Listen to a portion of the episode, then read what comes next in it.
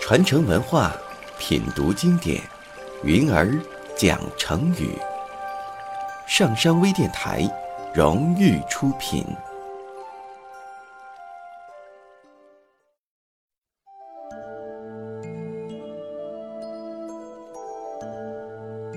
古印度有一个小国，国王名叫镜面王，在他的国家里。除了他一个人信奉佛教的真理之外，臣民们都信仰那些旁门左道，很不利于国家的治理。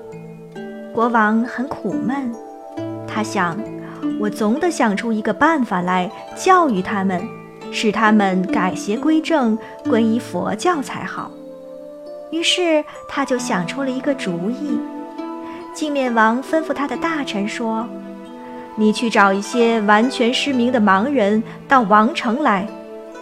很快，大臣回来禀告说：“大王，您吩咐找的盲人们已经带到。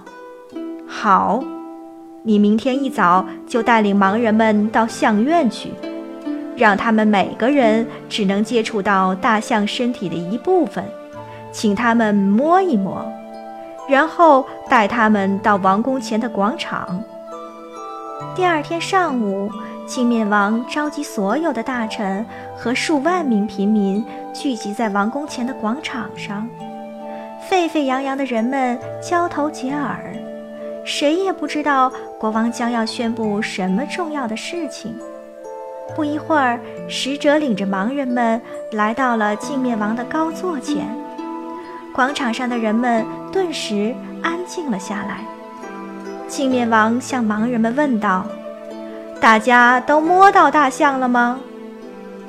盲人们齐声回答说：“我摸到大象了。”镜面王又说：“请你们每个人都描述一下大象是什么样子的。”摸到大象腿的盲人首先站出来说：“禀告圣明的国君，大象就像一只盛水的大圆桶。”摸到大象尾巴的盲人说：“大王，大象应该像一把扫帚。”摸到大象肚子的人说：“大王，大象应该是一面大鼓。”摸到大象脑袋的人说：“大象像一把大勺子。”摸到大象牙的人说：“大象像牛角。”摸到大象耳朵的人又说：“大象就是一个大簸箕。”最后摸到大象鼻子的盲人说：“圣明的大王，他们说的都不对，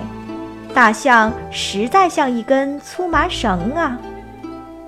大家吵吵嚷嚷，争论不休，都觉得自己摸到的才是大象真正的样子，而实际上呢，他们只说对了一部分。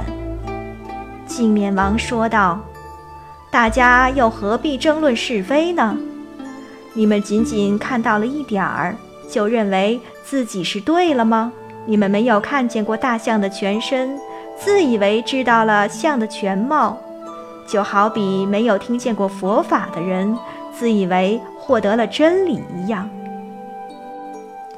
接着，国王又问来参观的人说：“臣民们。”专门去相信那些浅薄的邪论，而不去研究整体的佛教真理，和那些盲人摸象又有什么两样呢？